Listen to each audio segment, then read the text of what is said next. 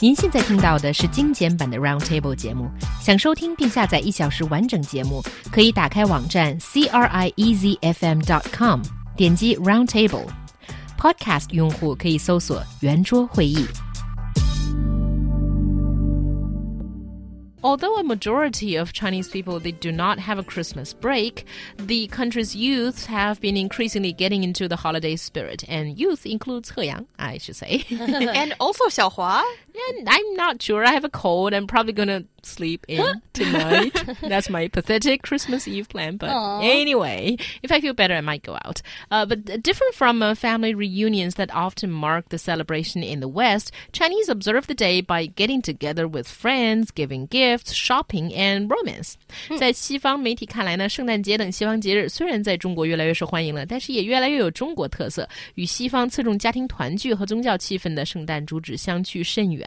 中国式的圣诞往往被视为狂欢节，I remember John used to say that uh, Christmas in uh, Christmas is more like a spring festival here in China, and it's not like what Christmas is the way Christmas is being celebrated here uh, in China. It's about family. It's not about you know just getting out and eat and party. But it seems to be the case here. Do you think it's true? Is it does it have a different twist here in China? Oh yeah, most definitely. I think um, in the states, not that many people go out for Christmas. We usually stay in and go to have a party at one of our family members' houses. Uh, in fact, like, not that it's super sad, but it's a little bit sad if you go to a restaurant for Christmas. It means mm. that you hmm. didn't really have anywhere to go because it's um, it's about going to somebody's house and being invited over for their party to join their family and just spend time together and give gifts and eat and you know and yeah, yeah, together. stay in and lays around yeah. and you know ha- be immersed in that wonderful feeling of family and feeling that you're loved and that kind of thing. Mm. Yeah, and uh, but here in China, I think that's very different because for us, I think not many of us would actually celebrate the. Um, the holiday with family. Mostly it's about going out with friends. Mm, so yeah. because your parents don't really observe, exactly. they don't care. They don't really know what this is about, and there's no decoration of the house, no Christmas tree. At least in my family, it's not like that at all. So it's about going out with friends and spending money, and I don't really like the second part of it. Mm. Yeah, yeah, Christmas is always about spending money, though, whether it's in the states or here or anywhere. Yeah, but I wonder whether it is going to change. I wonder whether more Chinese will make Christmas more of a family thing because at least in the younger, I mean, relatively younger generation, I mean, people who have just had kids, the mm. young mothers and fathers, I've seen more and more of my friends who bought trees, of course, fake trees because you can't get a real pine tree here in your home, mm -hmm. in your mm-hmm. apartment, but they are decorating, they're, they're involving the kids in, they're uh, either arranging or joining different kids related activities for Christmas. So I wonder this will be a tradition for the younger generation, for the kids. When they grow up, they will see, okay, my father, my mother's done this, and I'm going to do this. And whether eventually Christmas will be sort of just Coley copied here in China? Yeah, I'm not really sure. I guess it uh, will depend on uh, on each family, but also there's a huge rise in the amount of Christians in China. So I think they may uh, continue celebrating Christmas. You know, however in, in whichever way they celebrate now will probably continue through generations yeah well that's a very good point i think uh, the reason why Christmas has been so popular in the West is mostly because of the religious origin of it. And here in China, I think maybe that is slowly picking up, but. I don't mm-hmm. really think that uh, for most of us, it, it's got as much in our hearts yet. So, most of all, I think now it's uh, about getting out in town and having a nice meal and sort of having a good time with friends. But when I checked these uh, Christmas menus in a couple of restaurants that I thought that I could gather together with friends, mm-hmm. I was shocked with, because there is a major price spike and oh. the usual dishes that I do enjoy are taken off the menu and it's just the Christmas set menu and it's more expensive and I feel I'm being taken advantage of if I go and have to have that food. So instead, you know, tonight for Christmas Eve's dinner, I'm just going to have Chinese with a whole bunch of friends. Yeah, well, I mean, I think if you're going to go to a Western restaurant today or tomorrow, you're probably going to run into this problem of a set menu. It, this is the time when a lot of those foreign restaurants, they're owned by foreign owners who want to celebrate Christmas also. And so they want to offer this like big dinner because for we expats here in China, we don't have our families here, so we can't go home and make like a big, you know, roast turkey and mashed potatoes and stuffing and all that stuff. So either we'll go to a house party with some other Christmas orphans, mm-hmm. or we'll you know take our Christmas orphans out to out to a you know a fancy dinner. And so a lot of those Western restaurants right now are offering this, probably mostly aimed at expats who want to enjoy a Christmas meal without having to cook it at home. Yeah. Since we're already on food, let's talk a little bit about food because I kind of wonder when you guys talk about the Christmas menu or Christmas party dinner, what exactly do, does that include? Is there a set sort of items you're supposed to have similar with a Thanksgiving uh, dinner? Yeah, I think it's it's pretty similar to Thanksgiving dinner. Uh, usually there's turkey, there might be ham or roast beef. Last year I went to one of these foreign restaurants and the owner cooked up a goose, which I'd never had before. It was quite delicious. Um, usually there's mashed potatoes, stuffing, some kind of vegetable, um, some kind of pie, either pecan pie or pumpkin pie, a very wintry kind of pie. Um, yeah, and then Christmas cookies if you've got them. Especially my family, my mom goes crazy about baking these Christmas cookies, and you'll pretty much eat them for the entire month of December. and you know, we do have these kind of parties with our friends, but usually you have them before Christmas, or you combine it and make it a holiday party and combine it with New Year's, so you can do it after Christmas. But mostly for the Christmas to New Year week, people are with their families, so all the holiday parties happen in the beginning of December. Just listening to Amy talk about all those different dishes make me feel slightly peckish. it just reminds me of, you know, the days when I was uh, living in the UK. I, I used to go to my friend's house to celebrate Christmas, and um, her parents would just cook meal after meal, and it's just wonderful when you're just sitting there with the knife and fork ready in both hands, and then you just wait for another dish coming up and another one after that, and it's like you eat for like four hours or so, and that is so great. But one thing I don't really understand, well, the English people, I suppose, is the final dish is the Christmas pudding. Uh-huh. And oh. It's And- a very British thing. yeah, and I don't think the those two English words capture the essence of it because it is so damn heavy. It, it feels like a main dish. Having just like two bites of that very heavy cake makes you feel that. Um, well, made me feel that I might have difficulty digesting it. Yeah. and that's the final thing. Yeah, it tastes. eat. It basically tastes like a lump of sugar with some uh, flour. and dried so- nuts, dried fruit, all kinds of stuff, and it's really dark as mm. well. Oh, so oh, it reminds me of an undelicious version of 切糕, actually. I think uh, it's quite a nice uh, analogy actually made. Yeah, I mean, uh, to be honest, I haven't. I don't think I've ever had any of this Christmas pudding because it's not an American thing. Um, I think it's made of figs, right? Like some fruity yeah, there are figs, yeah. and nuts, and yeah, it's very dense.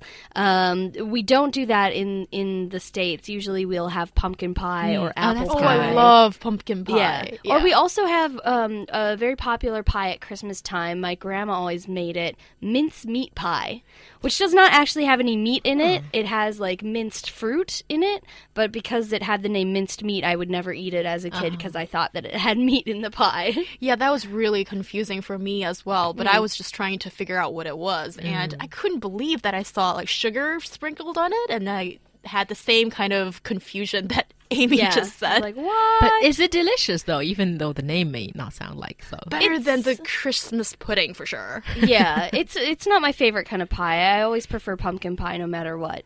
Um, or pecan pie, which is just like a ball of sugar with some pecans on top. Yeah. But yeah, at any rate, the these kinds of pies are very typical desserts in America. But you know the way that you guys are talking about Christmas, it it really looked like that you one, you love the good old times and you embrace that kind of spirit and uh, the way people get together as a family and friends. But uh, that reminds me of sort of a little bit of Chinese holidays, especially Spring Festival. Mm-hmm. I wonder whether people here can talk about Spring Festival with the same kind of fond memories. I'm sure. I'm sure there are. I'm sure people growing up will have fond memories of Spring Festival. But uh, you know, I'm trying to make a comparison of what people do on these two very important holidays, and it, it would seem that uh, Christmas has more of a sort of like a heartwarming feeling to it, while uh, Chinese Spring Festival is is all about celebration. But there are a lot of s- things that you just have to do. You know, for example, no no jinxing, uh, of course, and you're supposed to eat this and you're supposed to eat that. There there seem to be a lot of rules to follow.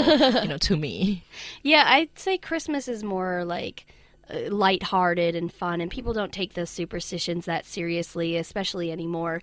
And actually, uh, I would say most people don't even take the the religious aspect of the holiday very seriously. So many people celebrate Christmas who are not religious at all, and it's not it's definitely not a requirement of believing in Santa Claus or having a Christmas tree. And so I think uh, nowadays it's a lot, a lot, a lot more relaxed. It's more about giving presents and just spending time with your family. And maybe just giving presents and not giving out hongbao i.e., that's money, is maybe something that's uh, sort of like a reflection of the differences of people. How they celebrate these two uh, holidays. For me, I think uh, during Spring Festival and sort of having to give out hongbao as now I feel I've grown so old that I have I've earned money and it's sort of the custom for you to give it out to uh, the younger members of the family and I feel that's sort of pressure. But I think for Christmas, the way that um, uh, Americans and you know UK people cel- celebrate it, as I know, is certainly more relaxed. But I have to say, for usually the mother of the family who's in hmm. charge of preparing the Christmas dinner and getting everybody organized, it's a really tough job. And I- I've seen mothers stress out, and when they go shopping, they have to, and they plan like weeks or months ahead to get the presents ready, to get the dinner ready, and I really don't envy that job at all. Yeah, most definitely. I think it's quite stressful for the person who's planning the Christmas dinner. Usually it is the mom of the family. Um, and actually, I would say that there is equal pressure on people for Christmas, maybe even more for those shoppers, because, you know, this is supposed to be a day about celebrating your family, but for a lot of people, they're very materialistic and they spend a lot of time doing the shopping, especially if you have young kids. You want to spoil them.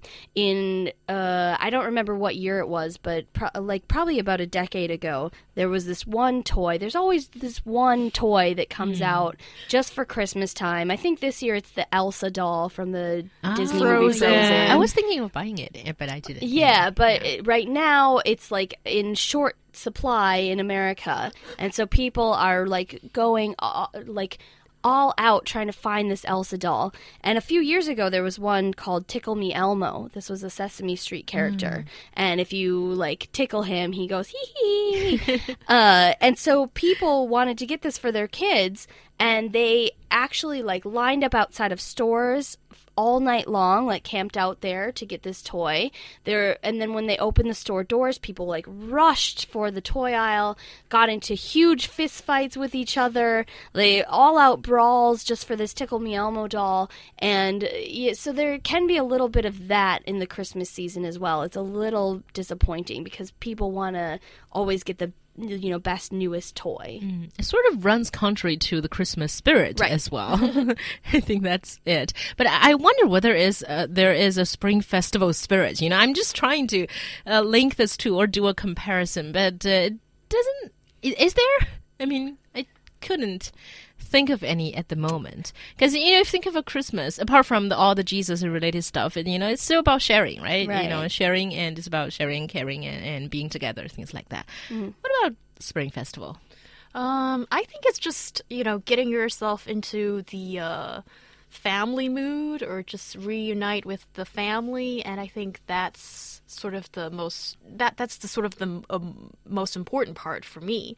And also of course you know traditionally there's also the element of um, getting ready to um, welcome spring back into our lives, that kind of thing. But I think for most Chinese people now, it's about getting back home and back with your family. That's the most important part, which which actually is kind of universal. When I always get really moved when I read all these uh, news stories about Americans like trying really hard to get back home, and sometimes there are like many delays. They're stuck in the airport. Airport and- Christmas. Yes, yeah. and all those kind of things. And I think it's just so similar to Spring Festival in that regard that people are just trying so hard to get back home. Yeah, I, I think it's kind of sweet, especially, you know, it, it's sort of something that unites people that can't make it home for Christmas. There is like that kind of spirit of like everybody's trying to get home and there's all these things that happen.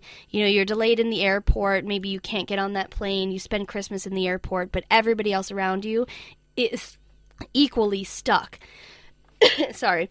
And uh and so the all together you kind of like, you know, enjoy not enjoy but sort of like appreciate your misery together.